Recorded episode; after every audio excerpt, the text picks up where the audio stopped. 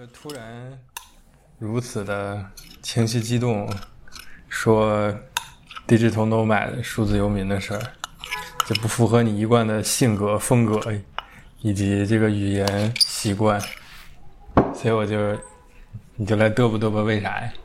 我都懂他们在干什么，你就直接骂就行。嗯，直接骂，搞得像是泼妇一样。骂完我反驳你。digital nomad 就是大部分就是一群有钱的人，他们觉得俗的人就是拿着钱在大商场里买奢侈品，然后 digital nomad 就觉得自己更高级一点，拿着钱在全世界旅游消费终。于开始骂了，不，我很激动，来继续。第一有钱，第二鄙视那些在大商场买东西的人。然后呢？然后他们，我猜是非常骄傲，自己买的是人生经历和不同的文化和旅游和风景，他们买的是这些。人生经历竟然可以买啊！那这不就是吗？我有钱，我能去旅游，然后我还能在那儿生活，哦，你这相当犀利啊！而且反正我还能在别的地方拿着我的工资，或者我的钱已经赚的差不多够了，我现在就不用工作。嗯哼，就是不买奢侈品，买人生经历是吧？呃，对，大部分 digital nomad 可能还是说远程还有个工作的啊，可能嗯但也有可能有钱已经有人已经哦，上海流行的一个词叫 fire。F I R E financially independent, retire early，这也是我当时认识七零六的人，他们提我说，哎，这个词我不懂啥意思，他们说啊，就是这个，现在大家都渴望这个，Financially independent, retire early，对，这语法也不对啊。Financially independent，OK？、什么叫 retire early？是 retired earlier 是吗？还是什么？retired early，retired early 是吧？就是早退休，多拿钱早退休，让我这么直白的翻译一下。哦、f i n a n c i a l l y independent, retired early。啊，我懂对对对对对对，嗯，好，骂完了。没办法，不是我没在骂，我在批判。我别说我骂人，我没骂人。啊，没骂没骂，来来，您接着批评。好，我觉得这有什么问题呢？就是，嗯，嗯这就像是，呃，那天有个人，我们在那个维圈分享，大家就聊一聊最近这一个月关注什么，过去的两周做了什么，然后接下来想要做什么，就是很简单的一个三个问题，所有人都都可以站起来分享。就有一个男人站起来就分享说，他在思考，他要一个男的，一个男的，他就说他在思考他要生活在什么样子的城市，然后嗯。他就说，反正啊、他跟他老婆呢，现在他们都有这个经济能力去买房啊。啊、他们当然是想要找一个交通方便、环境干净，然后教育也好、法治健全，然后嗯等等等等，他就列了一系列的条件嘛。然后就说，哎，想想上海呢，又觉得这个；想想北京，又觉得那个；想想大理这些地方呢，又觉得这个、这个、那个、那个。他就说，哎，所以我最近就在思考这个问题。然后当时我就问了他一个问题，我说：“你你觉得不好的东西，你生活在那儿，你可以改变它，你可以建设它呀。嗯，没什么没什么地方东西，你一来就是啥都好了，就是。嗯然后我说，你以这样子的心态在挑选城市，你是在以一个消费者的，你是一个消费者，还是一个体验者，还是一个创造者？你是以什么样子的态度活在这个世界上的？嗯你是只能消费吗？就是我觉得你要把所有东西都挑好，买最好的那个，这不就跟我货比三十家在淘宝上，然后买最便宜最好的那个吗？买来还不一定，买来可能还要退货数，嫌这儿不好，嫌那不好。三三十天包退，哦，对，三十天包退还，还包邮呢。对啊，这就是，嗯，你不用花多的钱，你一定能得到最好的东西。我觉得这后面的逻辑就是这样嘛。那这本身你要说它有问题吗？它也没问题，就是这个嗯消费市场的逻辑。但是，你过人过一生，要用这样子的逻辑去看待一个地方，去看待自己的接下来的生活，它是从这个角度去或者完全是从这个角度，嗯我觉得这就会让我觉得很别扭。嗯然后当这样子的一群人，管他是一小群还是一大群，我也不知道到底有多少 digital nomad，他们也可能都每个人都不一样。但是如果是一个抱着这样子的心态的 digital nomad 去到大理这种地方，首先呢，他不需要跟人产生连接，他不需要去跟、呃出租车司机跟谁谁那跟谁聊天，因为他每天都可以点外卖啊、然后大理有点外卖，大理还有外卖，哇，大理现在那种，你你要住在一客栈，你一天不想出门，你想吃什么都能送来你门口。那他去那儿干啥呀？但是真的有很多人是这样子的，就是、哦 就是你你要是不想，你完全可以找一个对着洱海苍山的地方，然后或者景点或者打卡点，然后三餐你就吃着北京、上海的你爱吃的汉堡、薯条，无论它是啥，好像完全不用踏出你的舒适圈。嗯，你可以以、也不是非常便宜，相对便宜的价格，在嗯换一副你眼前的风景，然后过着同样的生活。嗯，可能去，可能有人也去街上走了走，去那儿玩了玩，跟酒吧的谁谁聊了聊天，会或者看到人民路上摆摊的人，会觉得哇，这个地方真浪漫，嗯，真是怎么怎么怎么样。但是我觉得他们跟一个地方没什么真实的关联，就是其实大理很多年轻人觉得那儿没什么事儿做，就出去打工了，来昆明嗯。当健身教练了，去送外卖了。当你用消费的眼光去看待一个地方的时候，它有没有问题跟你完全没关系，你只想用它好的，看见它好的，然后拍下那些好发朋友圈的。嗯。那一个地方，当它这样子被无限消费的时候，我觉得那个地方就，比如说我们前面讲到的，本地的人慢慢就搬出去了，嗯。嗯，他得到这些经济收益，别的东西，这就没有人会会造成一种越来越少的人更少的在意这个地方到底是什么样子的，他他为什么变成这样？嗯哼。你说一个 digital nomad，他去全世界旅行了一圈儿，然后他说啊，我最喜欢这一个地方，嗯管它是大理、是台湾、是印度、是什么哪个小镇，因为这里风景如画，人们善良，呃，心地淳朴，东西好吃，生活节奏慢，反正符合所有一切和大城市对人的压迫反面的东西。嗯那这个地方它是怎么变成这样子的？它从一草一木到这里的人，他们面临了一些什么样子的挣扎？包括他们现在在面临什么？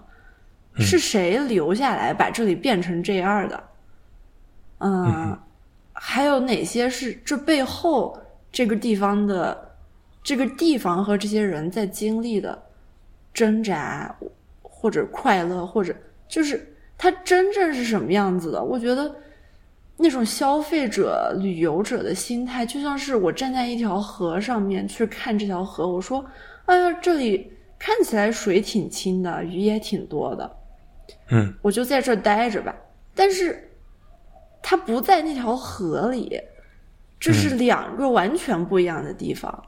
嗯嗯嗯，我懂。嗯嗯，然后数字游民的这个概念和我现在看到的人，就是他们有极强的移动性、自主选择性，嗯嗯，但他们有极少的参与性和、嗯，这个类比，呃，就这个词儿的类比本身就有问题，因为 digital nomad 它之前是相当于是从 nomad 过来的，对吧？但他们和 nomad 也有很大的差别，人家可是带着一群羊呢。nomad 是被迫的，就是他是不得不搬，因为就是夏天这儿太热，他是不得不搬，他相当于他是他是在适应气候。而且我觉得这里面和世界是有一种非常强烈而真实的关联的。他们带着一群羊，他们要养活这群或者牛或者对，他是在生活的。他之所以要动，是因为迫不得已必须动，要不然就被冻死了。嗯，对，对，嗯嗯嗯嗯，不一样的。所以这两个类比，就是这个他所谓的 digital nomad 和 nomad 没有任何可类比性，它只不过是因为词源的问题，让你觉得好像你是那一代人的现代版本。但其实这两代这两个版本完全没有任何关系，它只不过是因为一个。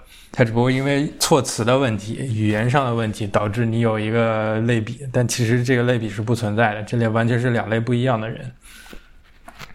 那你知道这个词是怎么来的吗？这词应该就是从 nomad 来的吧？嗯，就是表面上看着好像差不多，nomad 不就是因为没居无定所嘛？然后他们也居无定所，就是在一个表象上来很类似，所以就前面加一个 digital，意思就是说，OK，那我的。我的工作媒介是数字的，所以我叫数字游民，但其实没有任何关系啊。就他的，就按照你刚才所说的关于消费人生经历这个事情来说的话，这两个是完全不一样的物种。就他都就是这只能能卖，可能都不算人类，不算在生活的人类，他只是在消费的，就是机器算法的延伸的一部分。嗯。你还说我骂人，你都直接说人不是人了，这太狠了。不是我按我按你逻辑说的呀，我就是帮你理一理。你直接就说人家不是人类，太狠了。我们加一个限定吧，我们加一个限定，就是说那个呃，喜欢消消费人生经历的 digital nomad 不算人类，不算在生活的人类。我加了两个限定啊，你不要坑我，我加了两个限定啊。好，一个是在消费人生经历的 digitalmy，我没说所有 digital 卖的，没有不是在真正生活的人类，我没说他不是人啊。那你觉得你怎么加的这个不在生活的人？什么样算是不在生活的？人？我这总结你说的呀，你不是说在没在河里，在河边吗？你是不是这意思？啊？嗯，对，我是这。那所以是，所以是你你比较狠，不是我狠，我帮你总结了而已。啊，不要把这个屎盆子扣在我头上啊！到时候大家骂都骂你，虎皮跳跳，不对，你叫什么来着？虎皮蛋蛋卷。你有本事，你你有本事，你别把这段剪了，你把这段留在这里面。我就不剪，嗯，虎皮蛋蛋卷。我有，我有个，我有别蛋蛋卷。我有个很正经的问题，就是啊，可能很多人觉得。我在旅行，我在观察，我在体验，然后我只是在这个地方以我舒服的生活方式待着，休息和放松。嗯，我觉得你你可以说一下，这和真正在生活有什么区别吗？这这不是，这它是 temporal 的，就是它是暂时性的呀。这样的描述就是暂时性，它不是长久性的。嗯，你可以有这样的时间段，我觉得无可厚非啊。但是，就是如果你把这种状态定义为我的终极形态，那就有点问题了。我觉得是时长的问题，还有态度的问题。嗯嗯，那有人说他们这样子生活，然后去到不同地方看，是因为他出生的地方或者他来自的地方，他并不对这个地方有归属感，也不觉得他会生活在这里。所以，他们出去旅游，然后出去寻找，想要找到一个自己感觉在能在那儿生活的地方。对，那就找啊，那就找啊。他如果真的是想这么想的话，那他他不会这么说的，他肯定会说：“我肯定早晚有一天，你找到一个地方，我要 settle down，我要 take responsibility。”他不会说啊，我就这一辈子就是到处走马观花看一看。他心态不一样的。嗯。那如果有个人，他想的是说。啊，我想我找到这儿地方，我在这儿待两年，工作工作。啊，我觉得好呢，我就继续留下来；我觉得不好呢，我再换一个城市。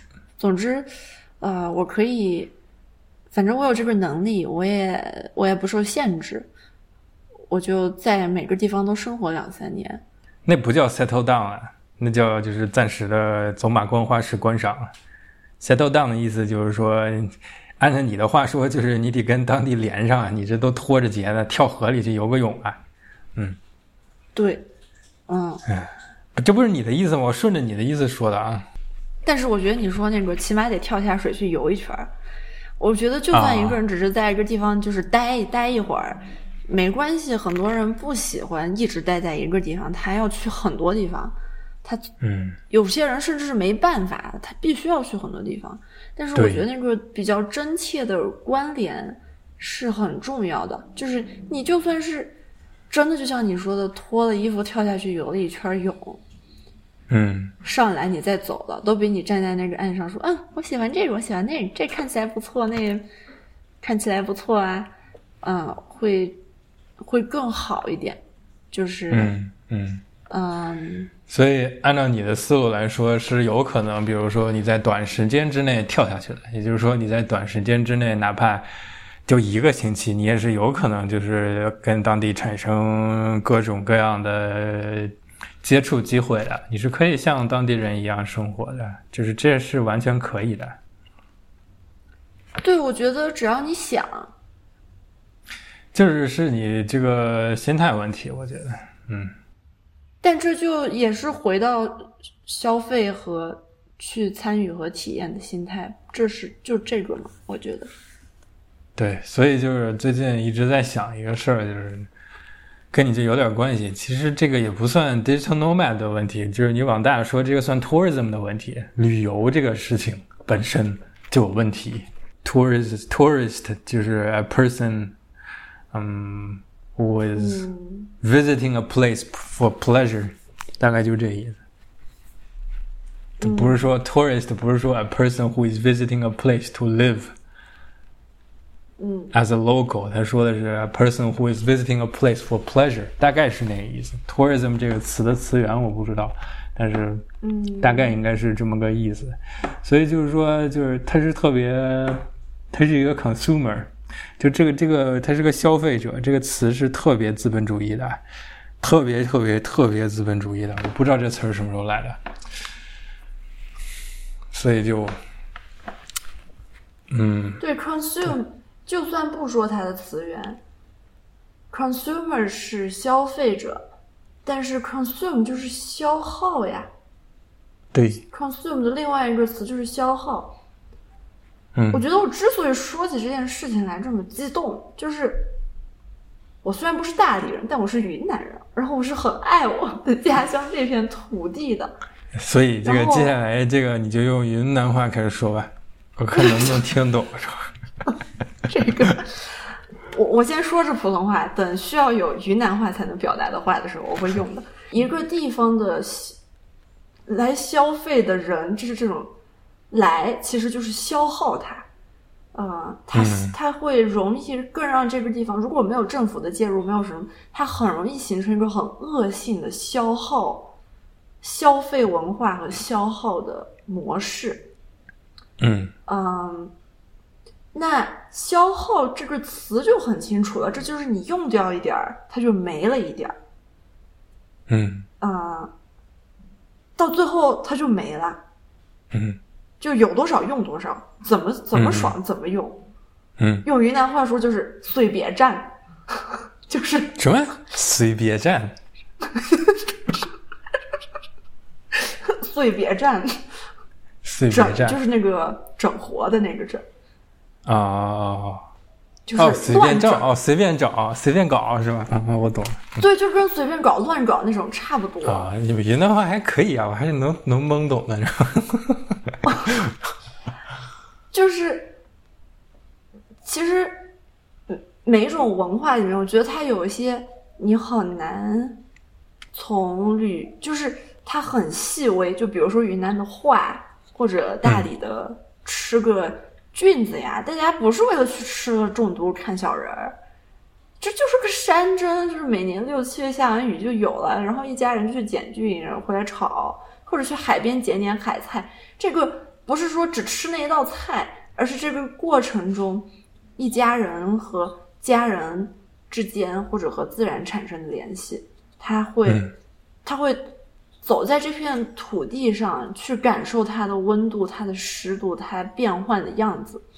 嗯或者就是一群小朋友在夏天跳进洱海，就是游个泳、抓抓水草上的什么小小螺丝啦，回来烤一烤吃一吃，就是嗯。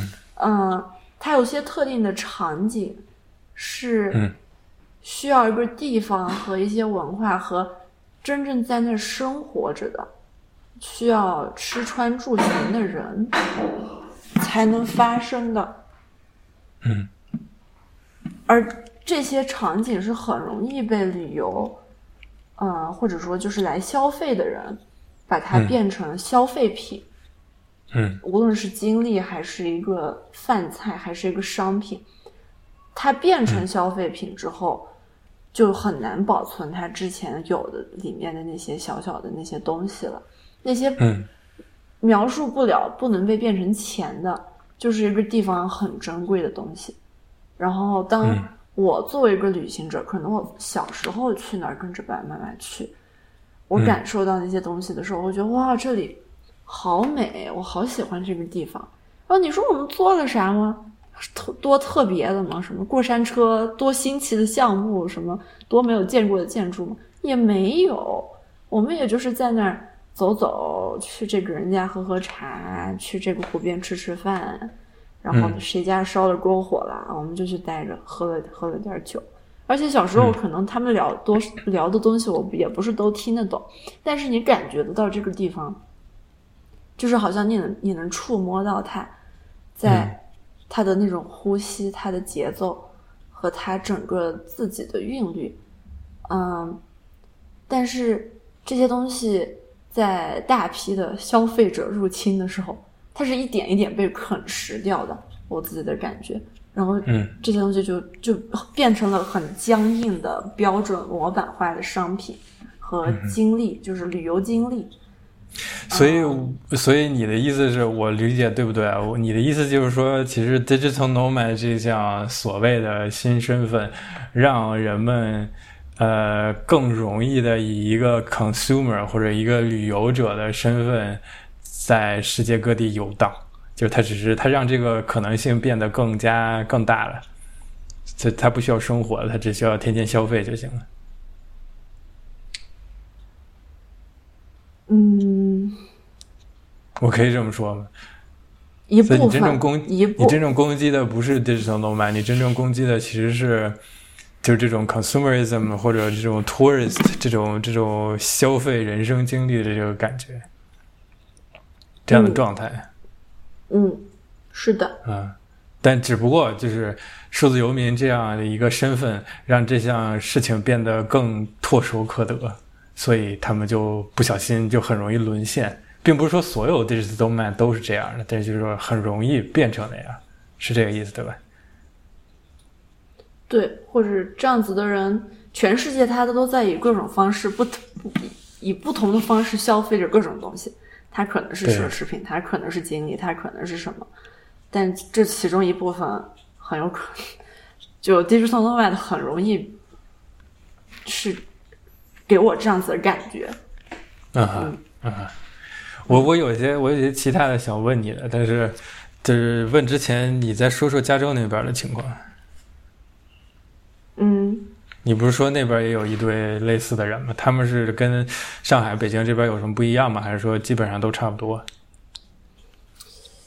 啊，这个我只能说，以我不是跟所有人都有直接的接触的，只是呢，之前我的，呃，之前我的一位朋友去参加了那边的一些工作坊，他就跟我说，大家很很爱谈论人生的意义，谈论社区，谈论爱这些东西，但是，嗯、就有关于这些的很多对话。一方面其实是挺好的，因为不同的方式、不同的价值得以交换，然后每个人得以相对的走出自己所熟知的区域。但是我听他的感觉，我听他讲的时候，我自己的感觉就是，如果一个人觉得人生没有意义，那就去做别的事情啊，那就去他想探索的东西里面去做呀。那嗯特别是你要是你的工作让你觉得没有意义，那你就换个工作了。嗯，然后我可能我对加州有很，因为加州有非常多工资工资极高，然后资源非常丰富的人，因为那边的各种公司和这这样子的这些性质。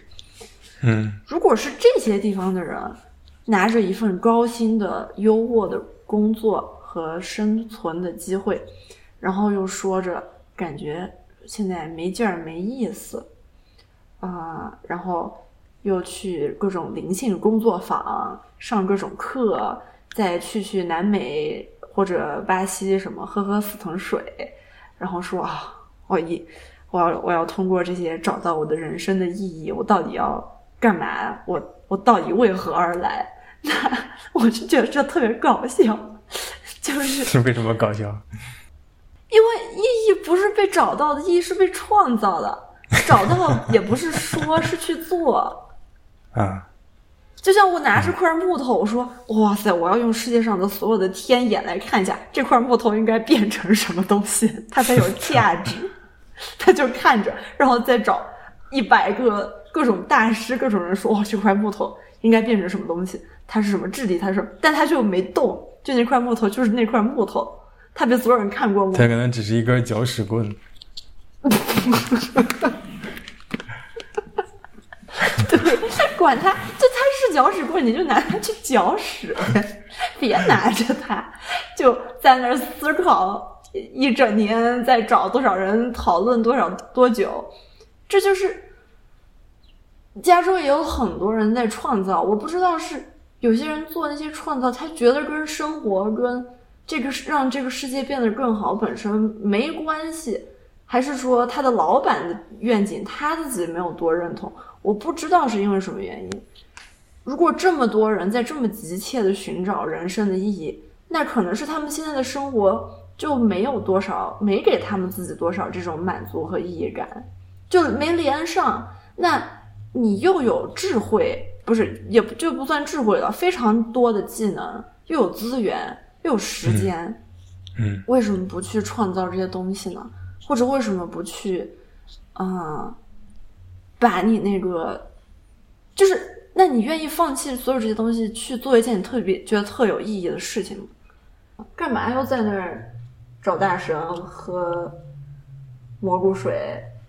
又喝什么？就喝什么？聊聊聊蘑菇水？蘑菇水是啥就什么致幻剂啊，各种啊，啊？这不是上一辈都已经干过的事儿吗？对啊，而且人家也是到了一个人生，就是非常非常需要帮助，别的事情都不行了，现在才才去用它。现在我就感觉好像大家都很实心去搞一搞，吐一吐，嗯，嗯。嗯。然后可能有人有人就觉得啥啥也感觉也没有，有人觉得哦，我从中看到一个愿景了，我要去帮助谁谁谁谁了，或者嗯。嗯，那他看到这个东西跟他要帮助的人，他跟他想帮助这群人有什么连接吗？我觉得很多很好的东西是从一个人他需要面对一个问题，他自己生活里面非常真实的问题，他的困点困境，他没有别的资源去解决了，他没钱，他没什么关系，他没办法脱离这个东西，然后。这种时候，一个人会开始创造，而且他创造这个东西一定是，他会找到各种方法去解决这个问题。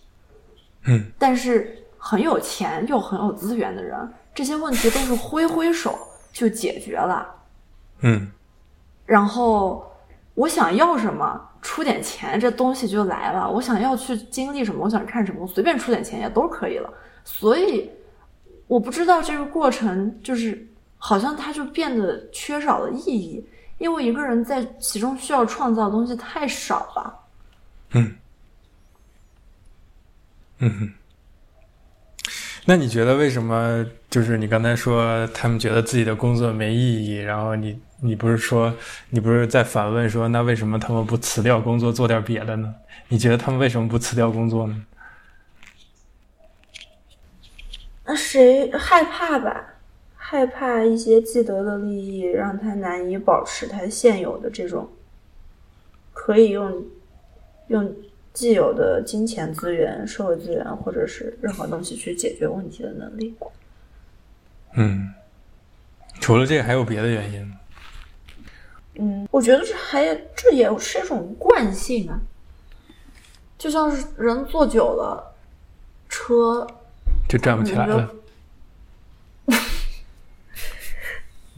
就就跑步成了一件特别可怕的事情啊，或者脚都没了，就觉得脚不需要，不需要脚。还有一些可能。这些东西很多是社会会给予认同和价值的，但是有时候我们觉得特别有意义的事情、特别好的东西，它不一定是能卖钱的，它也不一定是世俗所赋予价值的，马上别人就能看到的。嗯哼。所以一个人也得先养活自己，大家起码都觉得先养活自己才能去做这些。嗯哼。这个逻辑我觉得也是可以理解的，嗯，当然我也看到有人就是，嗯，拿着很多的钱，然后开始能过很好的生活了，他有很多富裕的时间，他就开始做他喜欢的东西了，也能做得很好，这样子也挺好的。就是我觉得是，嗯，对你没有，你不是你不是仇视，你没有在攻击有钱的人，你只是在攻击一种生活状态而已。只是我会觉得。大家要是都这么迫切的想找到意义，坐在那儿聊几天，能聊出个什么来？你除了知道别人的意义是什么样子的，对自己，希望也也肯定是有的，能有能学习到的东西的。但是你坐在那儿聊你自己的东西是聊不出来的，你得做点什么啊，嗯。也许是要放弃一些什么，也许是要做点什么，但对于每个人而言是什么样，我就不知道了。只有这个人自己知道。嗯嗯嗯嗯。但是这种一群有钱人聚在一起聊我的生活为什为何没有意义感，我想做什么，我不知道怎么做，这就是我我无法说明这为什么对我来说是有点一件有点好笑的事情。无病呻吟，就这四个字概括了。没事找事吃饱撑的，嗯，就是这意思。你直说嘛，真是这太明显了。就是这些公司的这些这些人呢，就就这群人，我认识的其中几个，也就是感觉他们今天去公司，明天不去公司，今天多做点，明天少做点，都没啥影响，怎么样都可以。嗯，然后就是当他们说做社会议题的一些东西的时候。我就会想到，就比如说，有一天对话里面，我们在讨论死亡科技，然后他们就说，就是想要去，他们已经去了，去临终关怀这些地方去做志愿者，嗯，去看他们有什么需求，然后做了几天，发现自己想的东西完全不靠谱，完全用不了，就不做了。嗯，然后但其中另外一个人呢，他就跟我说，我也被分配了，但是我一直没去，因为我觉得我不确定我去了。我能不能得到我想要的东西，就是我想要的经历和我想要得到的这种收获。然后我当时我就特火，啊，因为我过去两年也在医院嘛，我经常会接触到临终的患者哎，无论是小孩还是老人，我觉得人的生命到了那个阶段，你还像我想要想要向他去索取。我就说，是我，我真的不想要你在我旁边做志愿者，我没什么能给你的，老子都要死了，你还要从我这儿拿什么？我什么都给不了你，你别来我面前晃悠。对，而且那天那个话题本来是就聊到那儿已经被岔开了，但是后来我觉得不行，我得说点什么。我一说我就哭了，我跟你讲，我当时他什么反应？我觉得。他们稍微被我哭，就是我一下流眼泪，我他们有点愣住。啊，就是说，我我感觉你在跟一群非人类沟通啊，你这还挺了不起的。啊，反正他当时问了我两个问题，他说，一个是我自己有很多朋友也是志愿者，然后他们去做这些事情也是为了发朋友圈的，那这些事情本来也需要有人做，然后有人拿来就是说这么。嗯，炫耀啊，或者说跟别人说说呀，他觉得首先不是所有人都是这样，其次事情能做好，啊、能有人受到帮助。不是所有人，他觉得并不是所有人都要像我一样去想着这件事情，本来他才是是的，应该是的样子才能去做。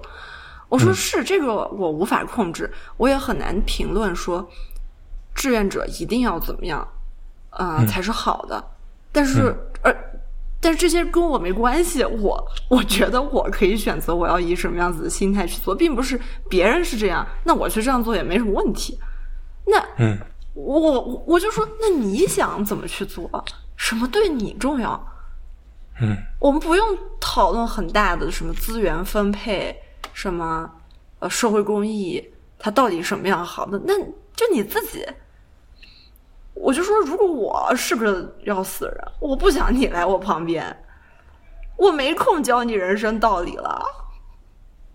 我他妈命都要没了，你还要在我面前说你能给我点什么？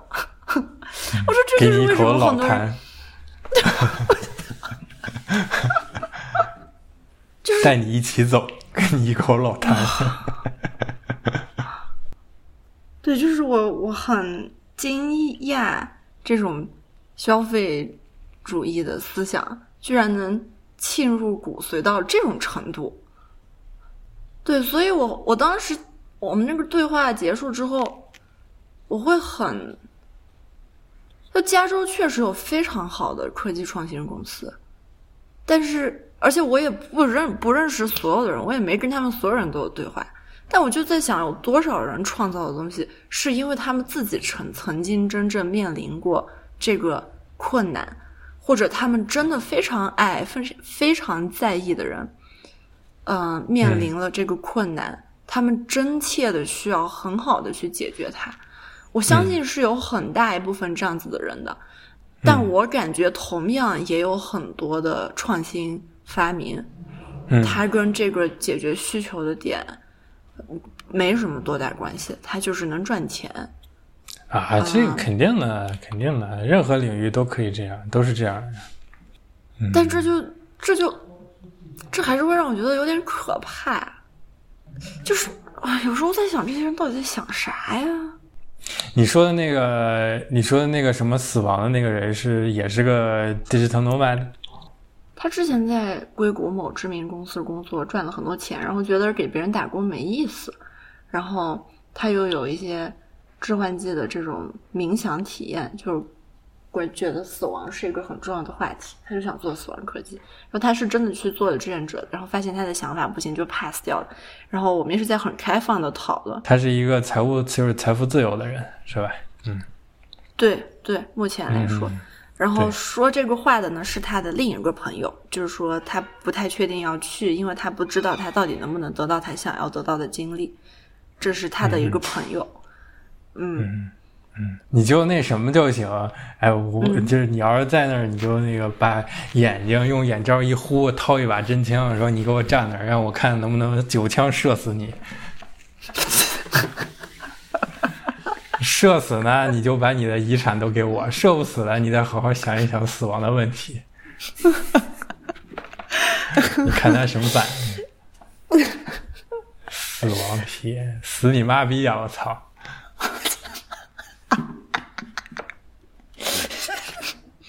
我不行，笑死我。他妈的，这吃饱撑的，我操，受不了！我这几句话一个都不剪，我全他妈放进去，你就发给他。他奶奶他妈没事找事儿。但是有很多人都是这样的，就是一帮傻逼嘛，就是。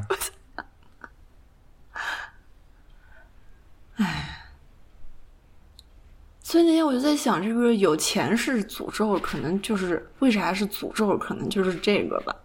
其实你现在已经不是在说数字游民的事儿，你在说你在说消费的事儿了。啊，最后讲一个吧。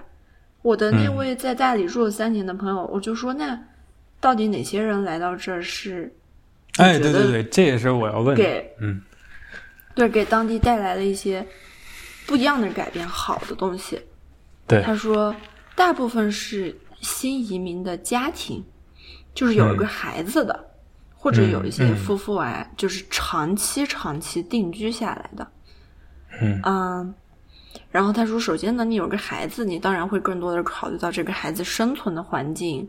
所以说，这群人为可持续农业、生态、自然保护，然后一些文化传统的保护，这些都做了很多贡献，也可能开始了一些企业啊，相关的教育啊，是嗯真正对这个地方的发展，不是那种断崖式掉裂、断裂的那种发展，去做了贡献的。嗯哼然后，嗯，其实就很有趣，就是我们真的需要一个孩子来在乎这个世界吗？我为什么有了孩子才可以这样呢？为什么我们不能就这样呢？就是因为有孩子就有 responsibility 的，你有 family 就有 responsibility 的，要不然你就没有 responsibility，没有 responsibility，那你就可以 consume everything。那很多人现在有了孩子让 consume everything，还带着孩子 consume 呢。就是有孩子容易有，但不是绝对就一定要有。所以最后，核心的事情是 responsibility 的问题。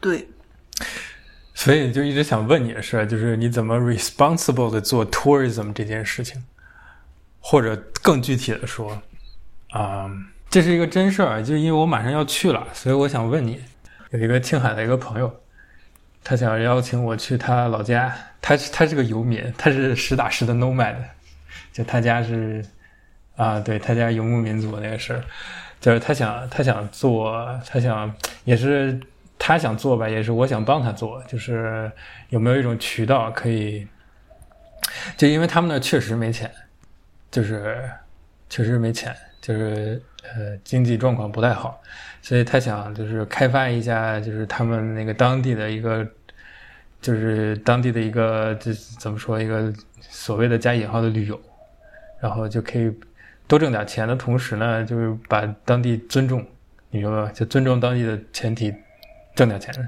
大概就是这样。所以大概的意思就是说，可以请城里的人去那儿看看，然后就是互相都可以学到一些东西，然后再回去。所以这东西怎么做，现在是个问题。嗯，就是你怎么样，你就所以问题其实是你能不能跨过 consuming 这个这道坎儿，这道坎儿，然后把这事儿给办了，能不能办？嗯，我觉得这肯定可以啊，绝对可以。但也是一个是去的人有这个意识，另外一个是当地有机会。我觉得这是旅游业真正应该去设计的东西。一个人进入的方式，他能消费的地方和方式，和这种消费的过程里面和当地的人和文化接触的方式。嗯，但他还是在呃消费啊。是，但这个消费，比如说我可以做一个商品，我最大的目的就是用它赚钱，和我想要做一个商品，我想要它用它解决一个真切的问题，同时让它赚钱，因为这个东西做的工作投入的精力，它值得被付钱。嗯这是两个非常不同的概念嘛。那我觉得旅游的设计本身，无论是设计一段经历，还是说一个商品，嗯、这个就是一个旅游地，他自己去打造他自己，甚至去跟一个来的游客讲的时候，都可以很清晰意图的。嗯就是你要是要要来这儿拍照打卡，那可能我们这儿也不是最适嗯合你。或者也不是这么决绝就把人家赶出去了，而是它是一个邀请，邀请进入，邀请一个外面的人来进入这里的真实的生活的一个机会和窗口。啊，就比如说那个，就是可以有个什么项目，比如说教你怎么放牛，或者教你怎么搭帐篷。对，或者这就是你要住在那儿必须做的一件事情之一。对，但但就比如说，逮着谁你就是跟谁比如啊，对，比。如说你你要体验这些东西，然后当地人很乐意给你分享他们的技能，你觉得这个可以收费吗？我觉得可以啊你觉。得如果是这样的模式进行的话，就会规避掉你之前说的那些没有跳进河的问题，是吗？这我觉得这很细微，要看它是怎么被做的。那那你的意思就是说，你的意思就是说，这个形式上可能无法决定它最后的状态是什么样，还是得看当事人到底是一个什么样的心态去的，是这个意思？我觉得，我觉得两方面都有，不是只靠一方单方面绝对完全就决定。那就相当困难，就很难做呀。嗯。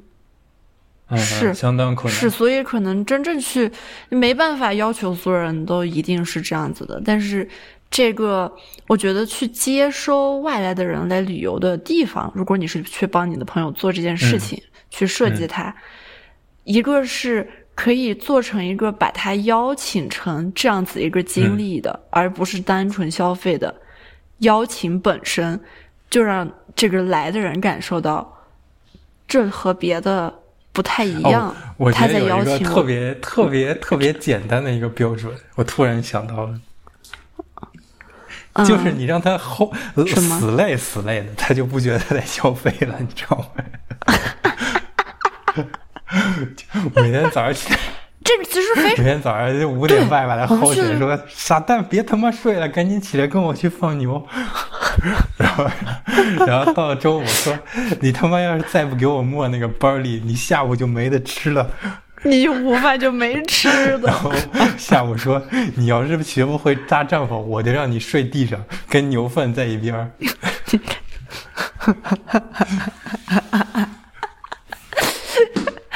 我们去航海真的就这样，你要不拉绳子，我们转不了方向，我们就进暴风雨里，船就翻了。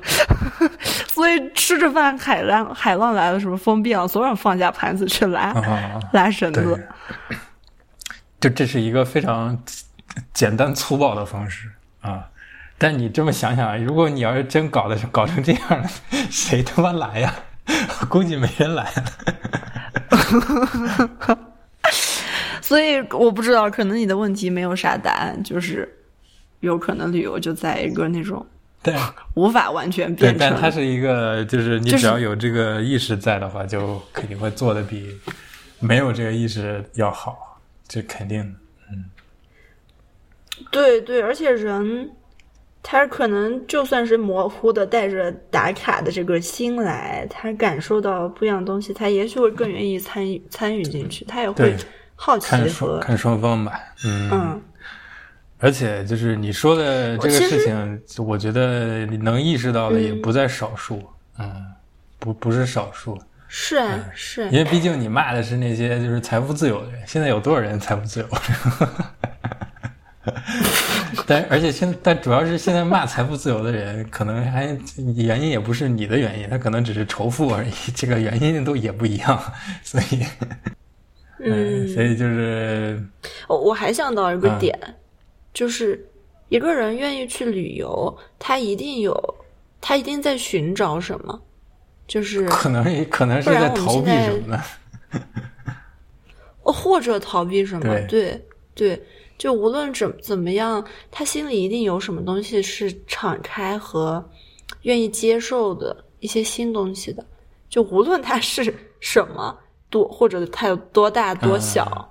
嗯，我同意，我同意。嗯，我觉得在这里是，当它变成一个商机的时候，创造这个商机的人，他是逮住这个狠狠刮这个人的油，也消费他，你知道吗？也 consume 回来 consume 他这种好奇和渴望，还是他创造一个真的机会，让这个人能找到点什么？嗯。